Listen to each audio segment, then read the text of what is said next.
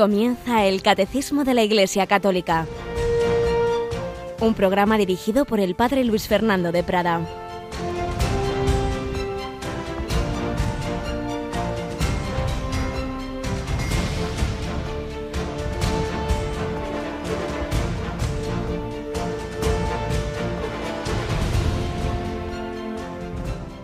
Jesús tomó la palabra y dijo, Venid a mí, todos los que estáis cansados y agobiados, y yo os aliviaré.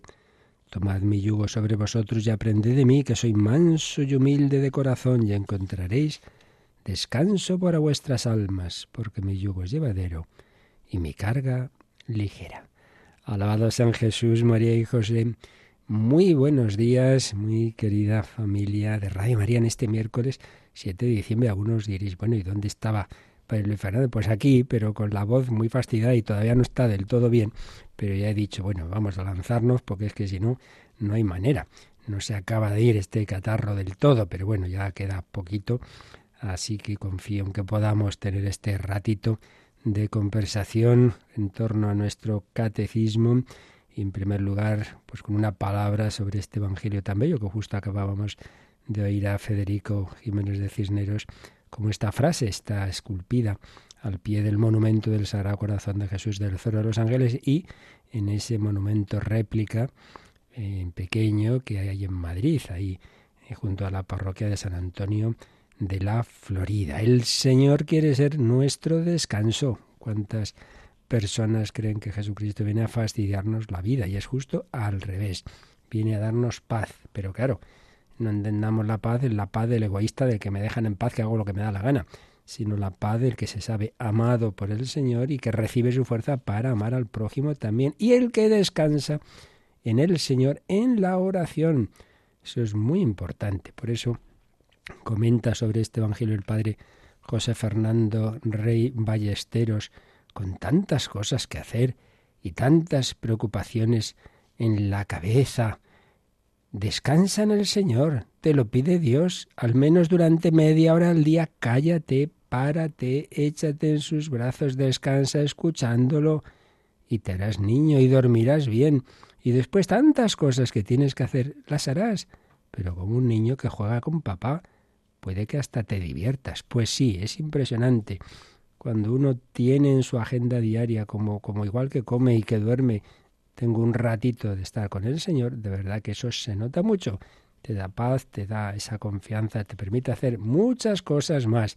Bueno, muchísimas hace aquí nuestra Rocío. Buenos días, Rocío. Buenos días, padre, ¿cómo estamos? Bueno, ahí vamos, ahí vamos. Y cuéntanos que hoy tenemos desde hoy hasta el sábado retransmisiones muy especiales, ¿verdad? Bueno, empezamos esta noche a las nueve y media de la noche, ocho y media en Canarias, con la retransmisión en directo de la vigilia de la Inmaculada que va a ser desde el Cerro de los Ángeles, en Madrid. Vamos a rezar el rosario, se va a cantar el acacistos y a las once empezará la misa desde el santuario del corazón de Jesús en el Cerro de los Ángeles.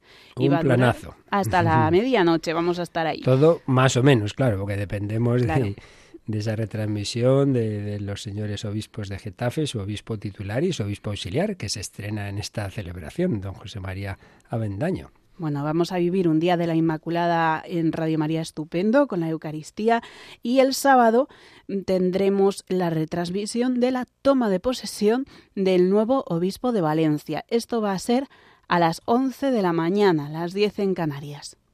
Muy bueno, así que esta noche Cerro de los Ángeles y el sábado nos vamos a Valencia a esa toma, a esa celebración para la toma de posesión de don Enrique Benavén, sucesor del cardenal Cañizares. Es la vida de la Iglesia, claro que sí, y aquí Radio María que la va siguiendo con nuestras eh, escasas fuerzas, pero que hacemos todo lo posible pues llevaros a vuestras casas y a donde estéis, hospitales, coches, en estas las circunstancias, días de descanso algunos, en este macro puente. Bueno, lo importante es eso, vivirlo todo con el Señor y con la Virgen María en esta gran solemnidad tan española, la Inmaculada. Bueno, pues terminábamos en las últimas ediciones en directo del Catecismo con ese librito que nos hablaba de los diversos sacramentos.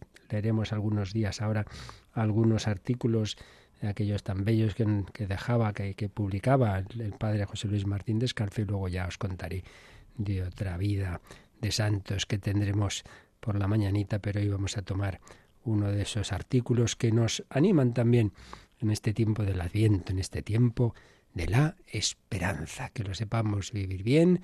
Estamos en su segunda semana y con esta figura maravillosa y clave, por supuesto, del Adviento, que es la Virgen María, que es la Inmaculada. Pues que ella nos ayude a esperar siempre de todo corazón con las puertas abiertas a su Hijo Jesucristo.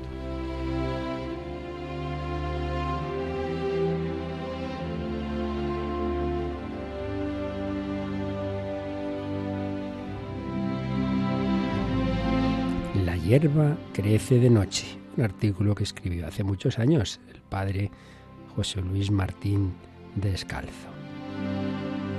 No sé quién escribió esa perogrullada que he puesto como título de esta nota, pero sí sé que de ella viene alimentándose mi alma hace un montón de años, porque es cierto, la hierba, como todas las cosas grandes e importantes del mundo, crece de noche, en silencio, sin que nadie la vea crecer, porque bondad y bien empalman con silencio, así como la estupidez va siempre acompañada del brillo y del estrépito.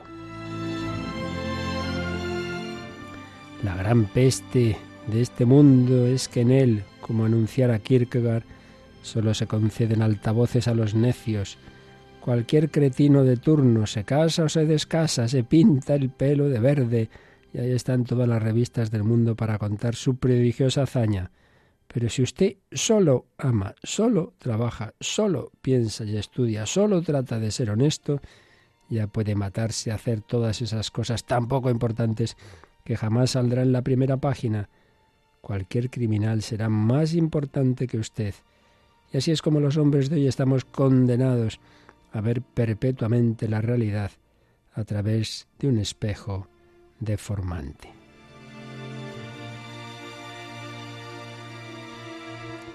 Si en España miles de cirujanos ponen su alma y sus nervios en aras de sus pacientes, no serán noticia pero Dios libre a uno solo de ellos de equivocarse en uno de sus diagnósticos o en el manejo de sus bisturís.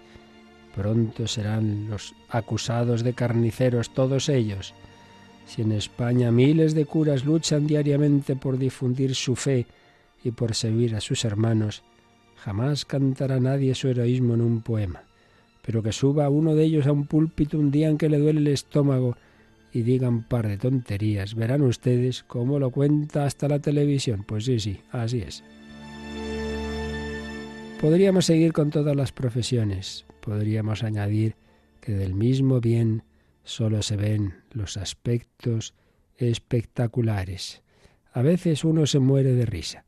Llevas toda tu vida luchando por escribir bien, acuñando montañas de páginas, renunciando a millares de diversiones para atarte a este potro de tortura que es la máquina de escribir y se enteran 25. Pero te llaman un día a la televisión para que digas cuatro bobadas que se pueden decir en tres minutos y luego estás durante un mes encontrándote con amigos que te dicen que te vieron en la tele y que hasta te valoran por ese maravilloso éxito de que tu rostro haya aparecido en ese cuadradito luminoso.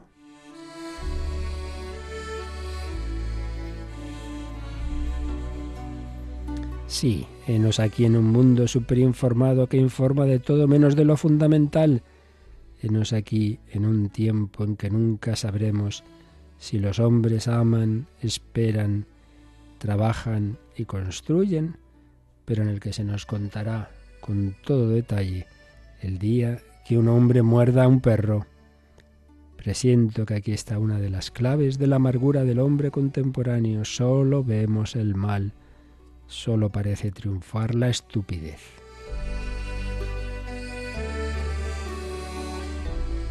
Desde que el mundo es mundo, los tontos han hecho siempre mucho ruido, y así como cien violentos son capaces de traer en jaque a millones de pacíficos, una docena de infradesarrollados son capaces de poner patas arriba todo lo que los mejores lograron construir a lo largo de siglos. Frente a ello solo nos queda la sonrisa reírse un poco de la condición humana y de esa ancha zona de tontería que todos llevamos dentro de nuestra alma. Sonreír, mirarse al espejo, sacarle la lengua a la tontería y seguir trabajando. Porque esta es la gran verdad. Toda la necedad del mundo nunca será capaz de impedir que la hierba siga creciendo de noche, siempre que la hierba sea capaz de seguir creciendo callada y oscuramente y no caiga también ella en la tentación de enviar a los ruidosos. Platón lo dijo mucho mejor. Nada de cuanto sucede es malo para el hombre bueno.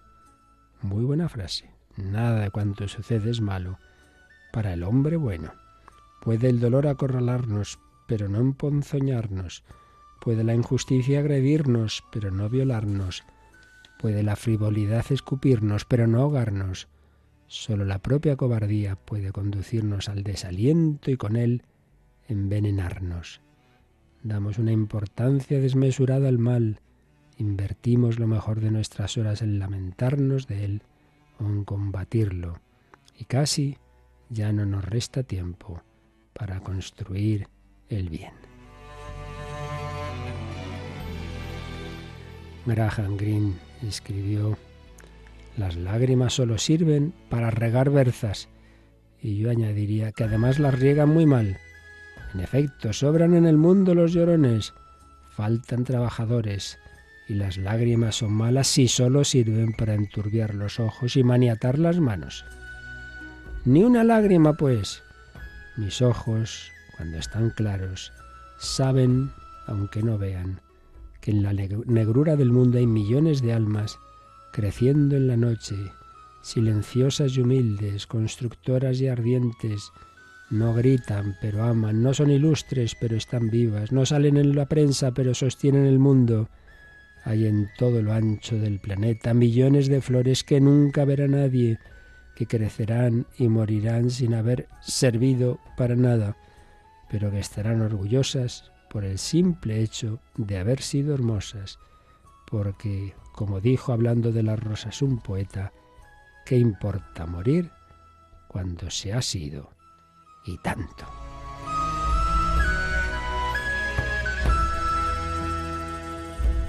Pues buena lección para hoy, no desanimarnos, parece que el mal triunfa, hay mucho bien escondido, humilde, nadie sabía que había una mujer embarazada del Hijo de Dios hace veinte siglos, que iba a traer la salvación, pero ahí estaba. Y ese niño nacería, a pesar de los malvados, a pesar de los Herodes, a pesar de tantas puertas que no acogerían así matrimonio de María y José. Abramos nosotros la puerta, confiemos siempre en el Señor, Él siempre sabe más, el bien es más fuerte que el mal, aunque tantas veces nos parezca lo contrario.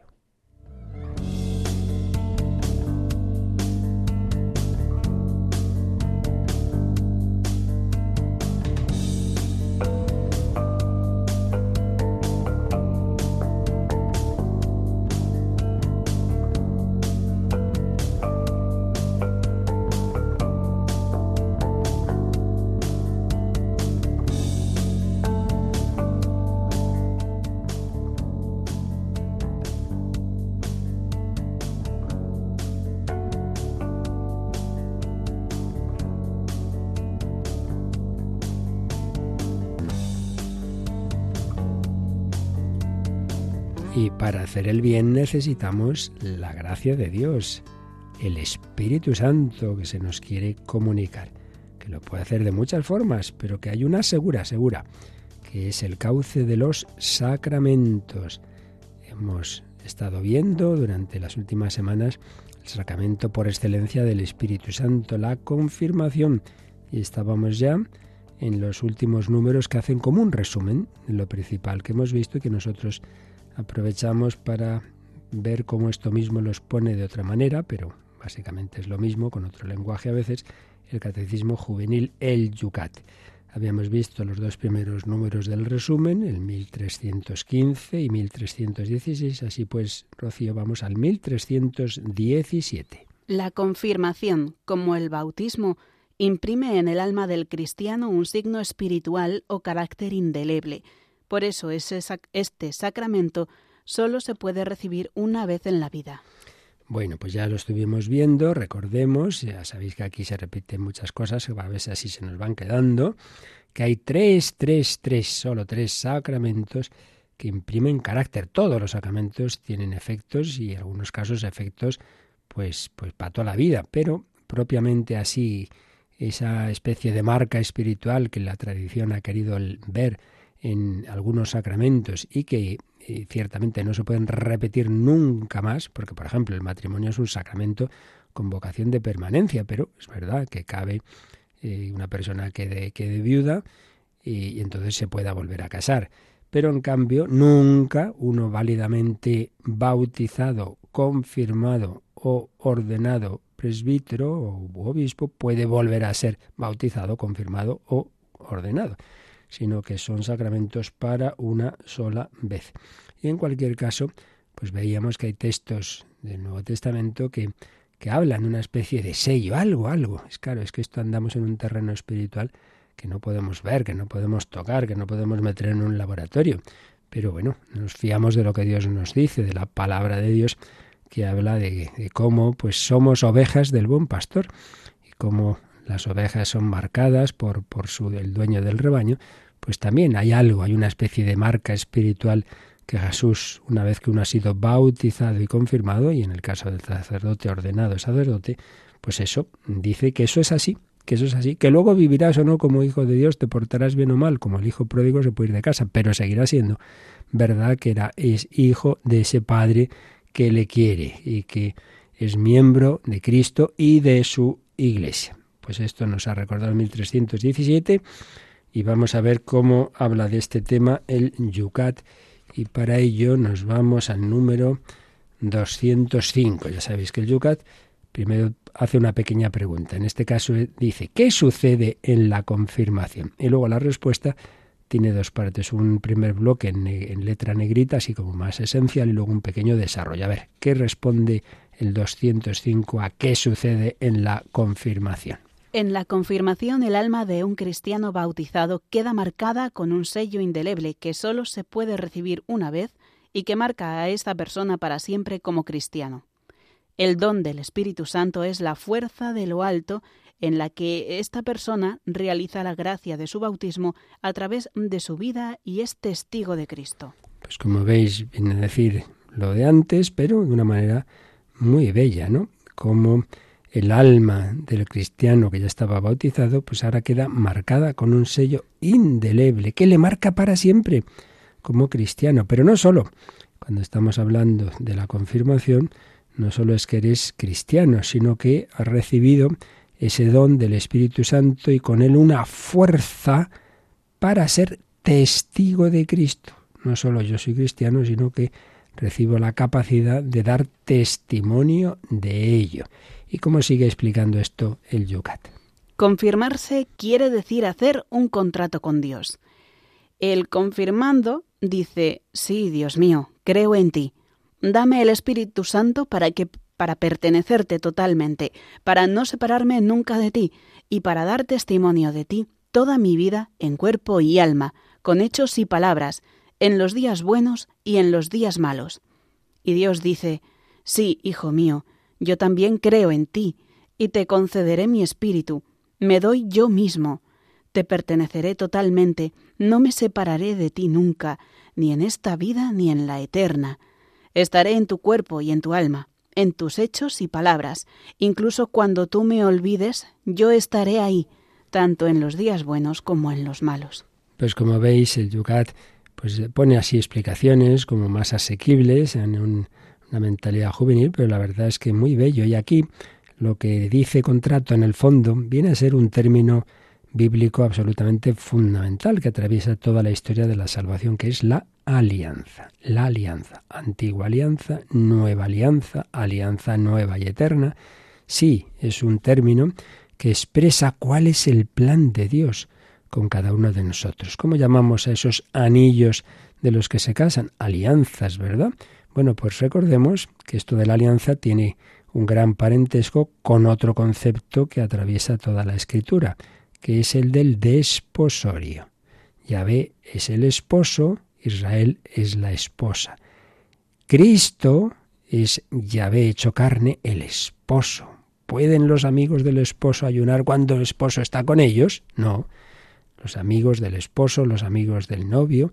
San Juan Bautista es el amigo del esposo, el que prepara a la esposa, a los discípulos, se los presenta a Cristo. Sí, el cristiano, bueno, el ser humano está llamado al desposorio con Dios. ¿Y eso cómo se hace? Bueno, Dios ha hecho carne. Precisamente su primer milagro es en unas bodas, ¿verdad? Las bodas de Caná. Empieza ahí la nueva alianza, se va anticipando lo que ya se va a consumar en la Eucaristía. Sangre de la alianza nueva y eterna, de manera sacramental el jueves santo y de manera eh, sangrienta en el viernes santo.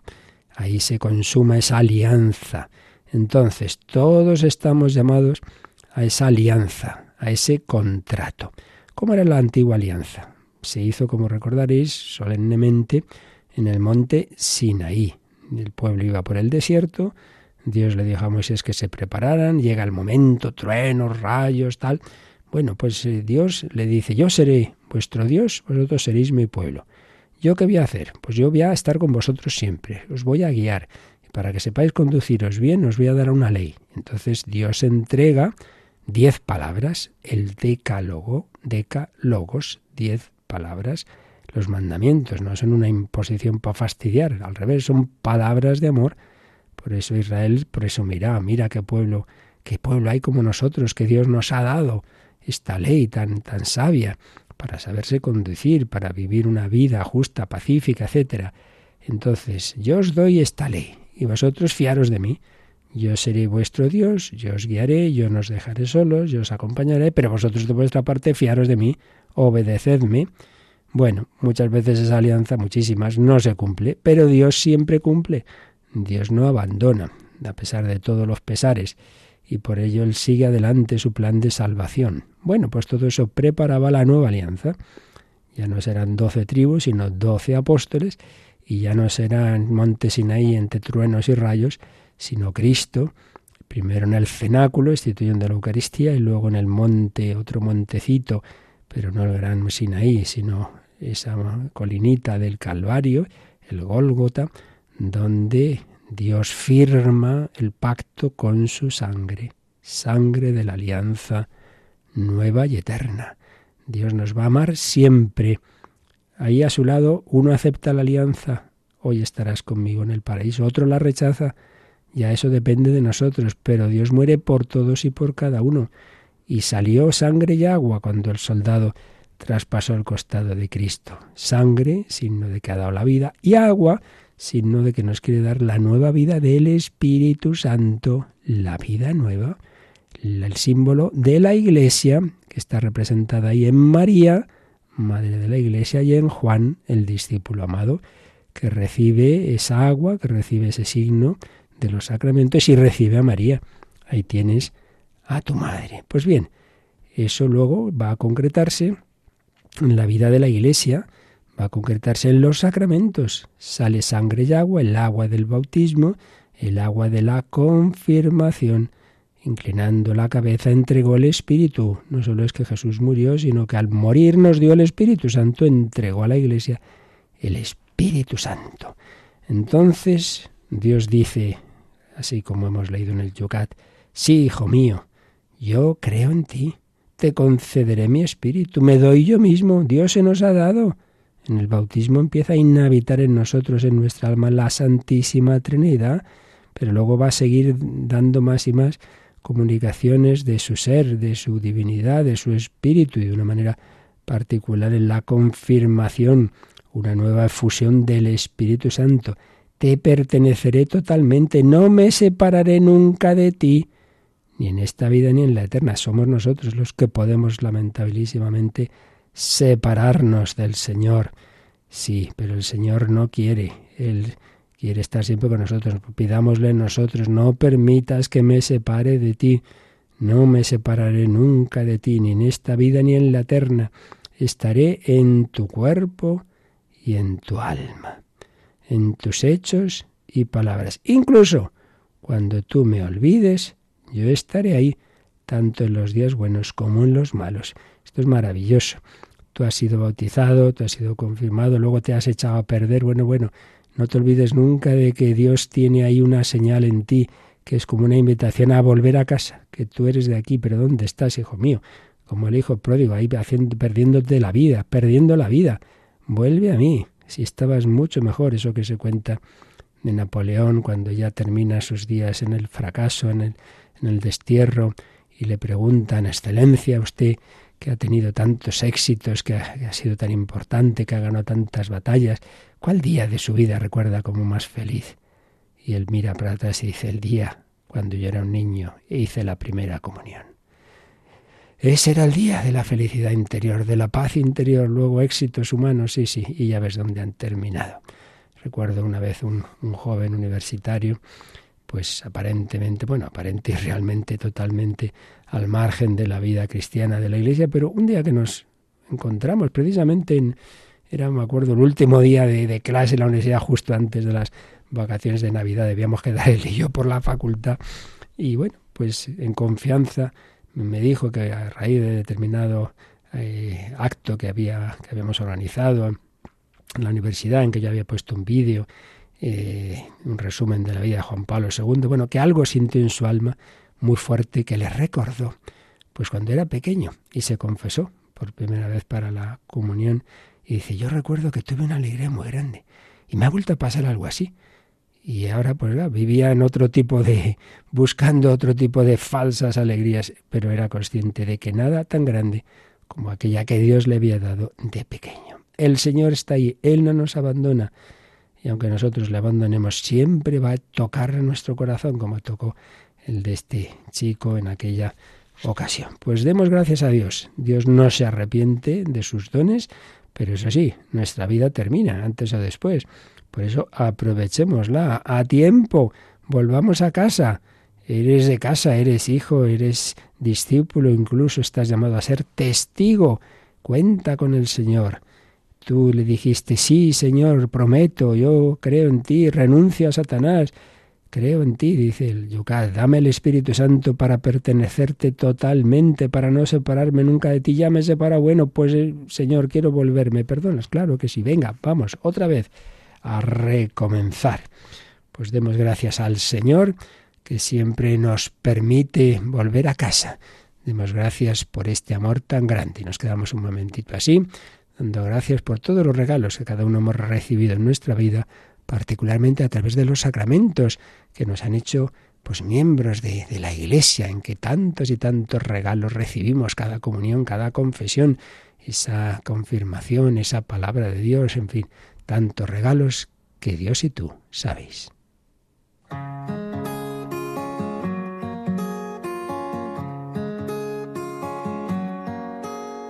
Siempre imaginé la felicidad ligada al poder la comodidad. Siempre imaginé la felicidad ligada a mis sueños cumplidos. No sabía que la felicidad era así. Miembro de un pueblo, tengo familia ciudadano del cielo y de estirpe elegida de nación, piedra de iglesia Jerusalén, oveja del divino redil, a quien el pastor señala y susurra. Estos son mi madre mis hermanos, soy de tu familia.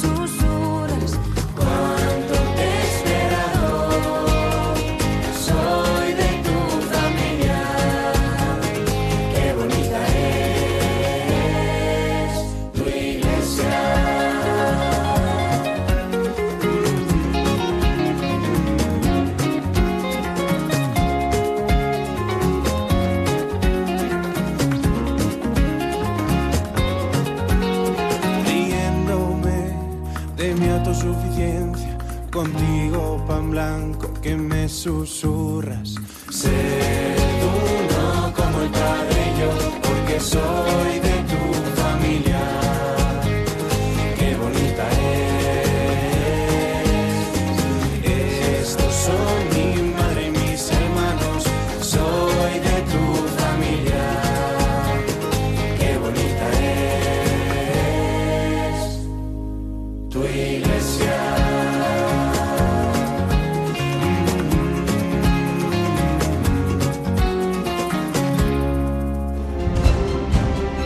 Conoce la doctrina católica. Escucha el catecismo de 8 a 9 de la mañana, de 7 a 8 en Canarias. Y los sábados a la misma hora profundizamos en los temas tratados en el programa En torno al catecismo. Qué bonita es tu iglesia en la que entramos a través de los sacramentos. Primera entrada en el bautismo y una incorporación más a fondo en la confirmación. Por eso, se entra no porque yo hago no sé qué conmigo mismo, sino porque alguien de la Iglesia, y concretamente el obispo o su delegado, me confirma. Es lo que nos dice el siguiente número del resumen, el 1318. Ministro de la confirmación, ¿quién es Rocío? El ministro de la confirmación es el obispo. Y en el 1318 leemos, en Oriente este sacramento es administrado inmediatamente después del bautismo y es seguido de la participación en la Eucaristía, tradición que pone de relieve la unidad de los tres sacramentos de la iniciación cristiana. En la Iglesia latina se administra este sacramento cuando se ha alcanzado el uso de razón y su celebración se reserva ordinariamente al obispo, significando así que este sacramento robustece el vínculo eclesial.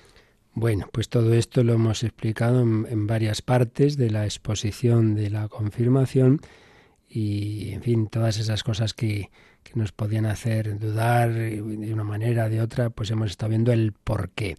Siempre el ministro originario, o sea, en principio es el obispo en todas partes, pero luego estuvimos viendo cómo en el desarrollo histórico se desarrollan dos tradiciones que aquí resume el catecismo la oriental y la occidental. En la oriental, teniendo en cuenta que bautismo y confirmación están unidísimos, de hecho al principio eran todos, siempre se hacían la misma celebración, incluso con el otro sacramento de iniciación que es la Eucaristía, pues entonces en Oriente se, se sigue haciendo de que se reciben los tres sacramentos unidos no solo en los adultos, sino en los niños. En los niños, en el caso de la Eucaristía, es, bueno, se toca sus labios con una gotita de, de la sangre de Cristo, del vino consagrado, pero por lo demás el niño es bautizado y confirmado. Y claro, como eso no puede el obispo hacerlo con todos, pues normalmente allí ya está delegado ordinariamente en el presbítero, pero siempre teniendo claro que el ministro originario es el obispo y por ello el crisma con el que es confirmado el niño o el adulto en su caso, siempre tiene que ser un crisma consagrado por el obispo. Es la referencia a esa, esa fuente, digamos, de, del ministro originario que es el obispo. Pero allí esa tradición resalta más la unidad de los tres sacramentos de la iniciación. En la misma celebración, como era al principio de la historia de la Iglesia, pues por lo menos era el bautismo y la confirmación estaban unidos y en la tradición oriental lo hacen así añadiendo la Eucaristía. En cambio, en la Iglesia Latina fue ocurriendo, que sí, al principio era también así, pero cada vez más se va extendiendo el cristianismo y era imposible que el obispo llegara a todos lados, entonces ahí se optó por otra opción, que los presbíteros hacen el bautismo, dan el bautismo y cuando el obispo pasa por allí, la confirmación. Y claro, con el tiempo también se iba extendiendo el momento en que podía llegar el obispo, entonces ya podía ocurrir que a uno le llegara la confirmación ya con bastantes años. Entonces es cuando ocurre que se adelanta, la, eh, se mete en medio del bautismo y la confirmación la Eucaristía, lo cual no deja de ser una cierta anomalía teológica, porque bautismo y confirmación son sacramentos que inician y preparan pues al sacramento culmen de la, de la iniciación, que es la Eucaristía. Pero bueno, no son cosas tampoco esenciales y bueno, aquí ya estuvimos viendo que hay muchos pros y contras, luego discusiones posteriores que ha habido de la edad, en fin, no vamos a repetir todo, nos quedamos con lo esencial, ¿no? Que de una manera o de otra, en una tradición o en otra, antes o después, pero nos quede claro, por un lado, que son sacramentos de iniciación, que el orden teológico normal sería bautismo, confirmación, Eucaristía, que el ministro originario es el obispo, pero que puede delegar permanentemente, como se hace en Oriente, o también en Occidente, permanentemente el obispo suele delegar en dos o tres personas, dos o tres sacerdotes, vicarios, etcétera, que pueden confirmar en, su nombre, y luego en casos especiales en, otros sacerdotes, y por supuesto en peligro de muerte está automáticamente delegado por el, derecho canónico, cualquier sacerdote en peligro de muerte podemos confirmar a, un cristiano que, eso, que puede morir. En cualquier circunstancia lo podemos hacer. Vamos a ver muy brevemente el Yucat, lo recoge esto, en este caso apenas desarrolla nada, viene a decir lo mismo, pero lo leemos, el número 207 del Yucat. El sacramento de la confirmación es administrado normalmente por el obispo. Si fuera necesario, el obispo puede encomendárselo a un sacerdote. En peligro de muerte, cualquier sacerdote puede administrar la confirmación. Pues como veis, resume muy sencilla y brevemente lo que os acabo de decir. Así que pasamos al siguiente número. Si hemos hablado del ministro, de quien lo administra, ahora vamos a ver cómo resume el catecismo eh, el que lo recibe, el candidato a ser confirmado. Y para eso leemos en el catecismo el 1319. El candidato a la confirmación que ya ha alcanzado el uso de razón debe profesar la fe, estar en estado de gracia, tener la intención de recibir el sacramento y estar preparado para asumir su papel de discípulo y de testigo de Cristo en la comunidad eclesial y en los asuntos temporales. Obviamente aquí está hablando del que se confirma ya mm, con cierta edad. Pues claro, estamos hablando del niño, del niño que es bautizado y confirmado, como se hace en Oriente, pues entonces, claro, ya sobra lo que aquí se nos. Eh, estas, estas condiciones, ¿no? Pero si hablamos del adulto, sea eh, adulto relativo, simplemente ese niño todavía, pero que tiene ya uso de razón, que esto, pues en algunos sitios ya se, está volviendo esta, a esta forma de ordenar los sacramentos, ¿no? Primero fue bautizado, luego, pues con siete, ocho, nueve años es confirmado y después recibe la primera comunión. Sea en esa situación o sea que ya ha recibido la comunión y con 12, 13, 14 o 15, lo que sea, recibe la confirmación, o sea, que es una persona que se ha convertido de adulto y entonces de nuevo vuelve a ocurrir en el caso del bautismo de adultos, lo normal es que en la misma celebración se reciban los tres sacramentos de la iniciación. Se bautiza, se confirma y se le da la primera comunión. Yo he tenido el, regalo de, de, ser delegado por, por diversos obispos en distintos momentos de mi vida para jóvenes de recuerdo un, un, chico chileno que estaba estudiando en España y pues con veintitantos años se, se, convirtió y bueno pues le pudimos bautizar confirmar y dar la comunión o una chiquita adolescente de, un colegio pues con 16 años me parece que fue pues lo mismo no son momentos muy bonitos pues de en que esa persona ya con cierta edad eh, quiere ser cristiana y recibe estos tres grandes sacramentos. Entonces, si es ya esta edad de, pues eso, de uso de razón, eh, ¿qué condiciones nos pone el, catecismo? Resume las condiciones que pone el código, ¿no? Dice, el candidato a la confirmación que ya ha alcanzado el uso de razón debe, claro, profesar la fe, claro. Entonces, si te quieres eh, quieres confirmar es porque, porque crees en lo que enseña la Iglesia Católica. No tiene sentido si me confirmo y luego siempre estoy contra lo que dice la Iglesia. Y chico, pues esto no tiene sentido. Profesar la fe. Estar en estado de gracia. Vas a recibir la confirmación. Hombre, no puedes recibirla en pecado. Ojo, ya explicamos que aunque lo hicieras así, harías mal y no recibirías los frutos, muchos frutos que Dios quiere dar. Pero eso no quiere decir que no recibas el sacramento. El carácter se recibe. Por tanto, esa persona que hizo mal, el sacramento de la confirmación no, no lo vivió bien, y luego se convierte, no, no, no se le vuelve a confirmar, confirmado está. Otra cosa es que al arrepentirse, al confesarse, pues recibe una serie de gracias que en su momento pues no pudo recibir porque estaba en pecado. Por eso hay que prepararse bien a recibirlo, pero repito, aunque uno no se prepare bien, cosa que por desgracia ocurre con demasiada frecuencia, eso no impide recibir el carácter sacramental. Por tanto, profesar la fe, estar en estado de gracia, tener la intención de recibir el sacramento. Claro, si uno va porque le obligan, pero no, no, quiere, pues hombre, eso sería inválido. Tener la intención de recibir el sacramento. Y estar preparado.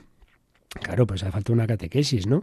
Para asumir su papel de discípulo, pues que conozcas lo esencial, ¿no? De la vida, de la doctrina cristiana, de discípulo y de testigo de Cristo, porque no solo es que te bautizas, sino que recibes la encomienda de poder defender la fe y de poder decir, sí, sí, yo soy miembro de la Iglesia, yo soy católico, discípulo y testigo de Cristo. En la comunidad eclesial te pueden encargar cositas, tareas, en los asuntos temporales, que allí donde tú como laico estés, pues puedas ser testigo, puedas, mm, pues eso, mantener y decir claramente lo que tú eres sin, sin miedo ni, ni nada por el estilo. Vamos a ver qué nos dice el Yucat sobre este punto. La pregunta que hace el 206 es, ¿quién puede ser confirmado y qué se exige a quien solicita la confirmación? Primera respuesta muy breve. Todo cristiano católico que ha recibido el sacramento del bautismo y que está en estado de gracia puede ser admitido a la confirmación. Lo esencial para ser confirmado es que seas ya un cristiano católico porque ya estás bautizado, pero luego también para hacerlo bien, dice estar en estado de gracia. Y eso lo desarrolla en el siguiente párrafo. Estar en estado de gracia quiere decir no haber cometido ningún pecado grave o pecado mortal. Por un pecado mortal el cristiano se separa de Dios y sólo puede ser reconciliado de nuevo con Él mediante la confesión. Un niño o joven cristiano que se prepara para recibir la confirmación se encuentra en una de las fases más importantes de su vida. Por ello hará todo lo posible para comprender la fe con su corazón y con su inteligencia. Pedirá el Espíritu Santo a solas y con otros. Se reconciliará de varios modos consigo mismo, con las personas de su entorno y con Dios. Aquí tiene su sentido la confesión, que acerca también más a Dios aún cuando no se haya cometido ningún pecado grave. Bueno, pues aquí sí que desarrolla más el tema, claro, es un catecismo para jóvenes y por eso pues hace aquí un resumencito pensando en muchos que este catecismo lo, lo leen, lo estudian, lo trabajan precisamente en esa preparación a la confirmación. Entonces les dice, oye, mira, prepárate bien, ¿cómo? Bueno, pues en primer lugar, claro, hay que luchar contra el pecado, contra el pecado grave, contra el pecado mortal, mortal, porque mata la vida divina que recibimos en nuestro bautismo, la vida de la gracia, lo mata.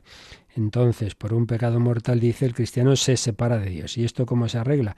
Pues reconciliándote de nuevo con Él mediante otro sacramento, que es la penitencia o confesión. Pero luego ya dice, oye, prepárate bien, es una etapa muy importante de tu vida, recibir la confirmación. Entonces da unas orientaciones para esa preparación muy interesantes. Dice, hará todo lo posible para comprender la fe, con su corazón y con su inteligencia.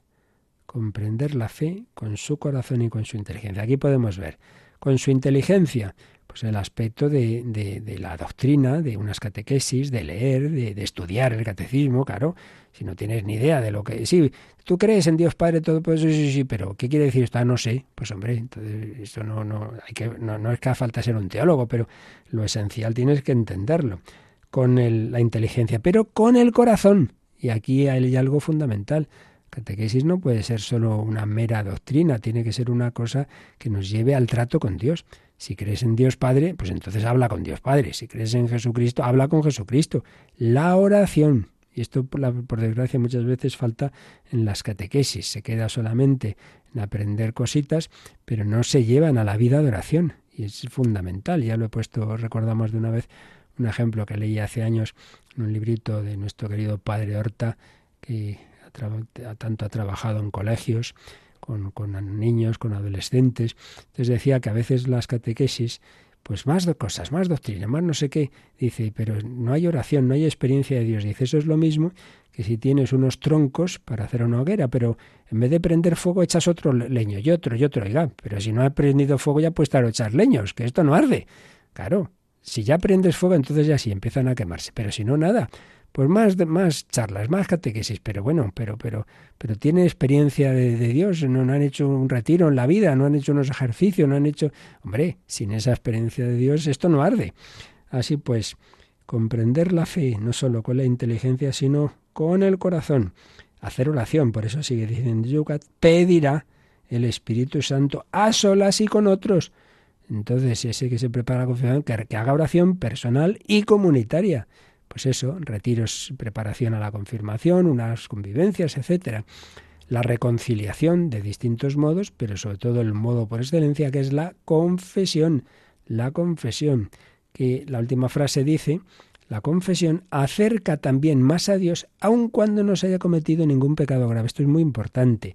Es verdad que ante todo la confesión es necesaria cuando, pues eso, hemos cometido pecados graves y hemos perdido esa intimidad con Dios que llamamos el estado de gracia. Pero también es verdad que la confesión ayuda y mucho en la lucha contra los pecados más pequeños, los pecados veniales, y mucho. Y por eso y se nos aconseja a los sacerdotes, a los religiosos, religiosas, la confesión frecuente en los conventos, siempre en conventos de clausura y, monjas muy santas y muy buenas que no hacen ninguna cosa mala así importante y sin embargo intentan confesarse si puede ser todas las semanas y si no por lo menos cada 15 días. Y luego otros que dicen oh yo hace meses que no me confieso pero no tengo nada chico que, que, como que no tienen nada no, no tendrás que no has robado y no has matado. Bueno menos mal pero es que el Evangelio es bastante más que eso, ¿no? Es amar al prójimo como Cristo nos ha amado, es pensar bien de la gente, es no hablar mal, es tener humildad, caridad, paciencia, en fin, muchas cosas positivas de hacer el bien. Existen los pecados de omisión, lo que podías haber hecho y no has hecho. Bueno, pues para todo eso el sacramento de la penitencia, de la confesión, ayuda un montón, purifica el alma, nos hace ver las cosas pues más con una mirada más profunda. Entonces ya sí, claro, es como cuando dices, el cuarto lo tengo muy limpio. Sí, sí, abres bien las, las persianas, entra bien el sol. Bueno, no estaba tan limpio, ¿verdad? Aquí hay más polvo del que parecía. Pues eso pasa en el alma. El alma parece que está bien, sí, claro, y cuanto más se acerca uno a Dios, dice, ay madre, esto está todavía bastante verde. Lete el sermón de la montaña, lete las bienaventuranzas. ¿Estás seguro que vives todo eso? Me parece que no, ¿eh? Así que la confesión, qué importante es pues esa frecuencia de la confesión, cuanto más se purifica la mirada, más ve uno lo que hay que limpiar y entonces es un círculo no vicioso, sino virtuoso, que Dios nos ayuda a través de ese sacramento mucho pues para ir avanzando en la vida espiritual. Bueno, pues hoy hemos resumido que el sacramento de la confirmación se recibe una sola vez porque es uno de los tres sacramentos con el bautismo y el orden sacerdotal que imprime carácter, un sello espiritual indeleble. Hemos hablado de quién es el ministro de la confirmación, siempre originariamente el obispo, aunque puede delegar habitualmente en Oriente, así lo hace en el presbítero y en Occidente, pues dependiendo, eh, también en el presbítero, y luego de quién puede recibirlo. El cristiano bautizado, que puede, si lo hace de pequeño, pues ya está, sin más tema, pero si es adulto, pues esta preparación, estar en estado de gracia, el, conocer esa fe, que, esa intención de recibirlo, etcétera, etcétera. Nos queda por ver el resumen del rito esencial de la, de la confirmación y bueno, una mm, última visión de conjunto sobre este sacramento. Pero bueno, vamos a dejarlo aquí porque quedaba por ahí de hace algún tiempo alguna pregunta pendiente y las que ahora si queréis podéis hacernos llegar.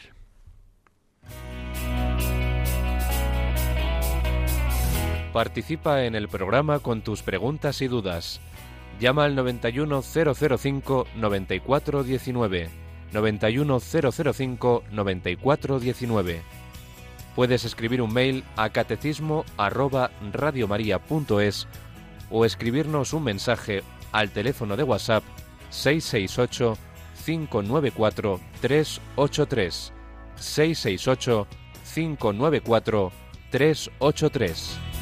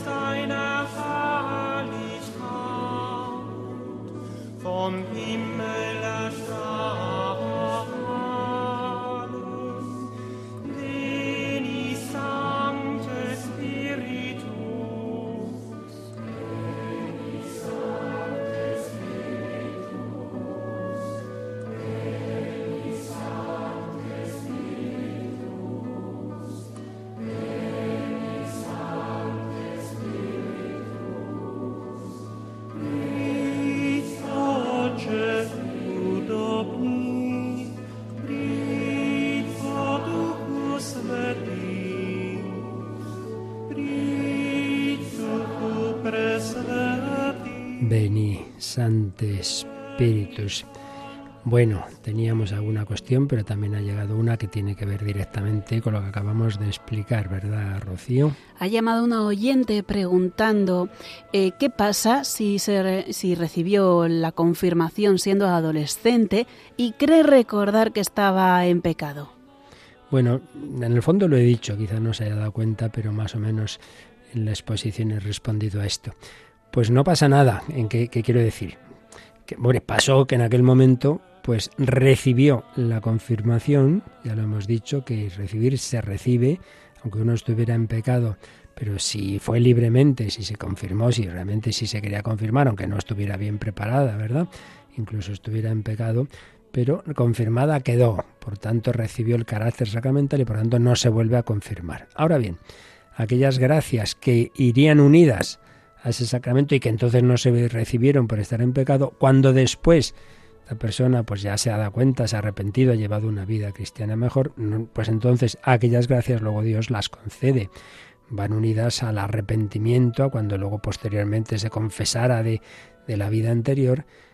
Por tanto, ahora no hay que darle vueltas. Confirmada estuvo y por tanto, pues simplemente eso, pedirle perdón a Dios de que en aquel momento no lo hice bien, pero confiar en que como confirmada quedó, pues el Señor ahora dará aquellas gracias que en aquel momento pues no, no recibió por no estar lo suficientemente preparada. Lo cual, por otra parte, siempre hay que dejar en el interrogante de solo Dios sabe, ¿no? Hasta qué punto estaba o no en pecado. Pero bueno, aunque fuera así, pues, pues ya digo que, que la confirmación se recibe y por tanto lo que no tiene ahora que hacer es darle vueltas. Ahí tengo, vuelvo a confirmar. No, no, porque ya, ya fuiste confirmada. ¿De acuerdo? Bueno, luego alguien dice, cuando hemos hablado del descanso en Dios, que sobre todo dices en la Eucaristía y la oración más completa es la Santa Misa. Ya, ya, lo sabemos, obviamente. Y, por eso el siguiente sacramento del que hablaremos será la Eucaristía y desarrollaremos todo esto. Pero eso no quita, ni mucho menos, es muy importante siempre unir la oración litúrgica, cuya cima es la Santa Misa, con la oración personal. Por eso la experiencia da, y tantos autores espirituales lo han dicho, ¿no? Cuando una persona va a misa incluso diariamente, pero no tiene un tiempo diario de oración, muchas veces le aprovecha poco la misa porque es como si dijéramos ir a una gran fuente, la fuente mayor que tenemos de gracia, que es la Santa Misa, pero ¿dónde te llevas esa agua? Esa, eso te la llevas en un recipiente, el recipiente es el alma, cuanto el alma más abierta está, para ello es fundamental el tiempo también, tiempos de oración, pues más te llevarás eh, más preparado estés para la misa, para vivirla bien, y la acción de gracias, etcétera, eh, más te llevarás esa. Ahora, ciertamente, aprovecho para decir que es fundamental, muy importante, el mejor momento en que en esta vida podemos estar más cerca de Dios es la comunión. Pues es una pena cuando uno comulga y acaba la misa y sale disparado. Hombre, quédate con el Señor un ratito, que viene a tu casa y quédate hablando con Él en ese, en ese encuentro personal que es la comunión. Luego de hace tiempo había llegado esta, esta cuestión. Hubo un famoso teólogo, Karl Rahner, que dijo que el cristiano del siglo XXI o será místico o no será. ¿Qué significa y qué opina? Bueno, yo mismo había citado esta frase, no me acuerdo, la verdad no estoy seguro si en este programa de catecismo, creo que sí. Pues nada, eh, lo que quería decir es lo siguiente, y no, no empleaba la palabra místico en el sentido técnico, exacto de lo que significa la mística, sino en el sentido de una persona que tiene experiencia personal de Dios. Entonces lo que quiere decir es, lo, siguiente, si en otros tiempos el ambiente general era cristiano, entonces por inercia mismo, ¿no?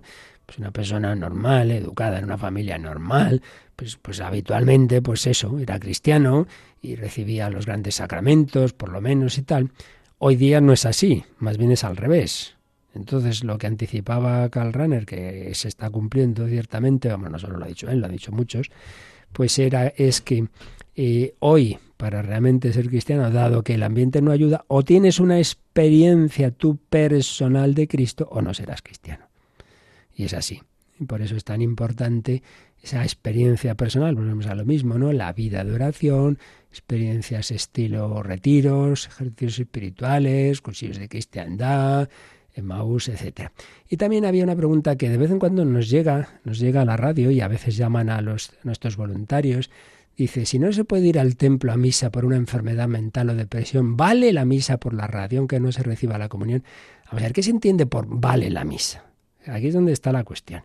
Si la pregunta es si obliga el mandamiento de la Iglesia, no, no. El mandamiento de la Iglesia obliga a ir, pero obliga a ir al que no está impedido por una causa como es una enfermedad seria. Entonces, si uno no va porque está enfermo y la, y la enfermedad mental es también enfermedad, otra cosa es que, bueno, estoy deprimido y luego eres un poco vago, bueno, eso es otra cosa. Pero existe la depresión ciertamente que puede hacer que una persona realmente, claro, ¿cómo se nota si eso, si eso es verdad o es vagancia? Si lo, para otras cosas sí puedes, hombre, entonces ya, ya sospecho más. Pero si cosas que te interesan tampoco eres capaz de salir, entonces obligación no hay, no hay del enfermo de ir. Entonces, eso es lo, a nivel de mandamiento. Entonces, a nivel de mandamiento, lo que está mandando no es oír la misa por la radio ni por la tele, es ir. Pero si uno está enfermo, queda dispensado de ese mandamiento. Por tanto, ya no hay que plantearse en plan de obligación. Ahora, si la pregunta es si, ya que uno no puede ir, si en casa el oírla le ayuda, hombre, ayudar ayuda. Más vale eso que nada. Entonces, obligación no tienes una vez que tú no has podido ir, porque lo que está mandado, repito, es la asistencia. Pero si una vez que tú no puedes ir obligado donde estás, pero hombre, si puedes, eso no te costará tanto poner encender la radio e intentarla seguir, aunque te distraigas. Y si estás deprimido, pues te cueste. Pero intentarlo sí, es el consejo, pero no es propiamente obligación. ¿De acuerdo? Bueno, pues ahí lo dejamos y os recordamos que esta noche a las nueve y media, una hora menos en Canarias, tenemos la vigilia de nuestra Santísima Madre Inmaculada. La bendición de Dios Todopoderoso, Padre, Hijo y Espíritu Santo, descienda sobre vosotros. Alabado sea Jesucristo.